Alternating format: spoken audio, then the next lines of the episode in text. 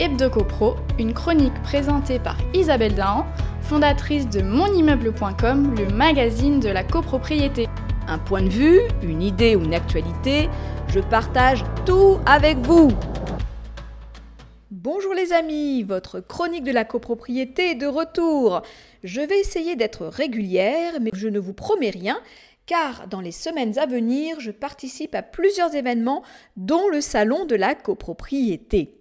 Alors voilà, il y a quelques jours, à l'occasion de la soirée annuelle de la FNAIM du Grand Paris, je discute ici ou là avec des syndics de copropriété.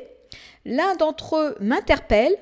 Pouvez-vous me dire pourquoi nous ne sommes pas aimés du grand public ni des médias? On échange quelques instants à ce sujet, puis on en vient naturellement à essayer de trouver des parades pour que cela change. Comment faire pour changer cette mauvaise image qui nous colle à la peau me demande ce syndic. Et là, il me dit, on devrait peut-être supprimer le terme syndic et changer tout simplement notre dénomination.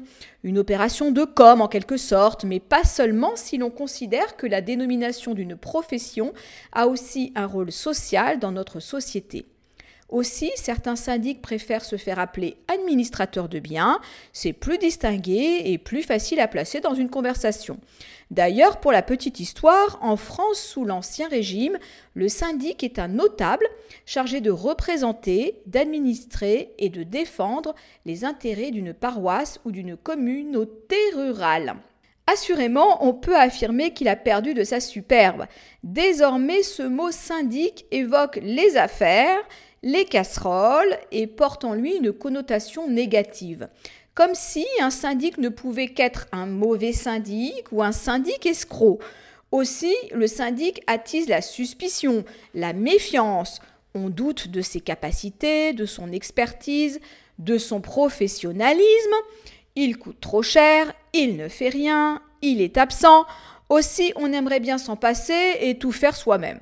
Mais voilà, ce n'est pas la réalité, c'est juste un ressenti collectif qui est alimenté par les médias et ceux qui veulent prendre leur place. Car finalement, on convoite la gestion de leurs immeubles, leurs relations, leurs réseaux. À y regarder de plus près, ils sont indispensables à l'écosystème de la copropriété. Ils détiennent un savoir-faire rare, nécessaire au bon fonctionnement de nos immeubles. Alors, si on devait appeler les syndics autrement, on choisirait quel mot pour les définir? Il est vrai que changer les intitulés de poste, c'est plutôt la tendance ces dernières années. Cela rend certains métiers pénibles plus nobles, moins dégradants, plus sexy, plus faciles à reconnaître auprès de tous. Je vais vous donner quelques exemples, vous allez comprendre. Le maître est devenu un professeur des écoles, la femme de ménage est devenue un agent d'entretien ou agent de surface, une caissière est devenue une hôtesse de caisse. La garde malade est devenue aide ménagère à domicile. Alors, si l'on considère que la profession de syndic est un métier mal aimé et dévalorisant, comment doit-on la renommer? Avez-vous des idées? Voici quelques pistes que je vous suggère.